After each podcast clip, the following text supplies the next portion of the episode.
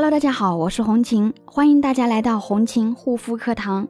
今天呢，来跟大家分享激素脸的第三个阶段——巩固期。巩固期呢，也叫做提升期。为什么说巩固期叫做提升期呢？巩固期的时间呢，也是三到六个月左右。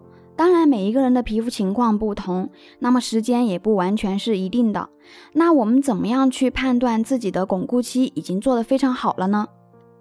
那么可以从一个层面，因为我们很多激素性皮炎的肌肤呢，其实不单单是皮炎、发红、痘痘等问题。就比如说我们自己的皮肤，在皮肤又健康了之后呢，我们会有更多的追求，希望就是皮肤的肤色能够更白一些，皮肤啊脸能够更小一些，脸上的皱纹呢会更少一些，更加紧致一些。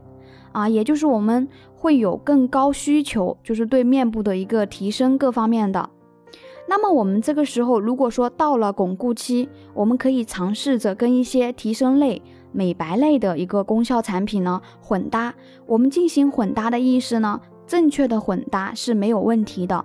混搭呢，意思是可以尝试着先。增加一瓶水或者一瓶乳或者是霜这种啊提升类的产品或者是美白类的产品，如果说用了脸上没有什么问题的话，然后再加强巩固，直到最后能够完全替换为止。但是在这里呢，红琴建议大家哈啊，如果说没有到巩固期，就不要去做这样的事情。而且大家在后续选择这类提升美白类的产品的话，也一定要记得。没有化学防腐剂，没有香精，一定是更安全、更适合你的肌肤的。不要盲目的去跟风，因为你好不容易把激素脸修复好了，不要又被自己作成激素脸了。所以以上这些呢，就是激素脸修复的第三个阶段，跟一些注意事项。如果说你是激素脸的啊，肌肤还有什么不太明白的，可以私信我，加我的微信幺三七幺二八六八四六零。可以私信问我。